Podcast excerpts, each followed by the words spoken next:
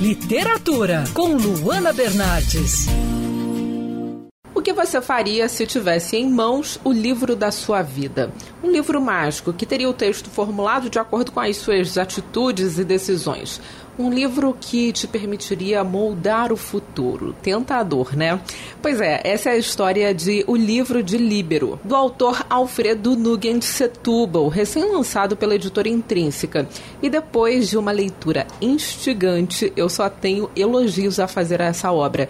O livro tem todo aquele gostinho de interior brasileiro, já que essa história né, se passa na cidade fictícia de Pausado, considerada por muitos a menor do mundo. E é nesse cenário que acompanhamos a saga de Líbero, uma criança apaixonada por livros que trabalha com o pai no minúsculo jornal da cidade. A vida normal de Líbero, no entanto, muda do dia para a noite quando o circo Bosendorf aparece na cidade. E em meio aos palhaços, malabaristas e mágicos, Líbero recebe a proposta de ter o livro mágico que conta a história da sua vida. Desde o início da obra, o autor conseguiu me prender em uma leitura viciante, cheia de toques mágicos, cheia de citações literárias e com personagens incríveis, cada um com sua própria característica, mas todos muito envolventes.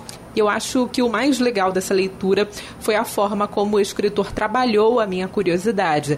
A cada etapa do livro surgia um tópico novo que me deixava aí curiosa e me fazia querer ler um pouco mais. Eu não conhecia o trabalho do Alfredo Nugent Setúbal e fiquei muito feliz com essa leitura. Espero conhecer novos trabalhos do autor ao longo da minha jornada literária. Eu sou a Luana Bernardes e você pode acompanhar mais da coluna de literatura, seção do site bandnewsfmrio.com.br clicando em colunistas. Você também pode acompanhar as minhas leituras pelo Instagram Bernardes Luana, Luana com dois N's. Quer ouvir essa coluna novamente? É só procurar nas plataformas de streaming de áudio.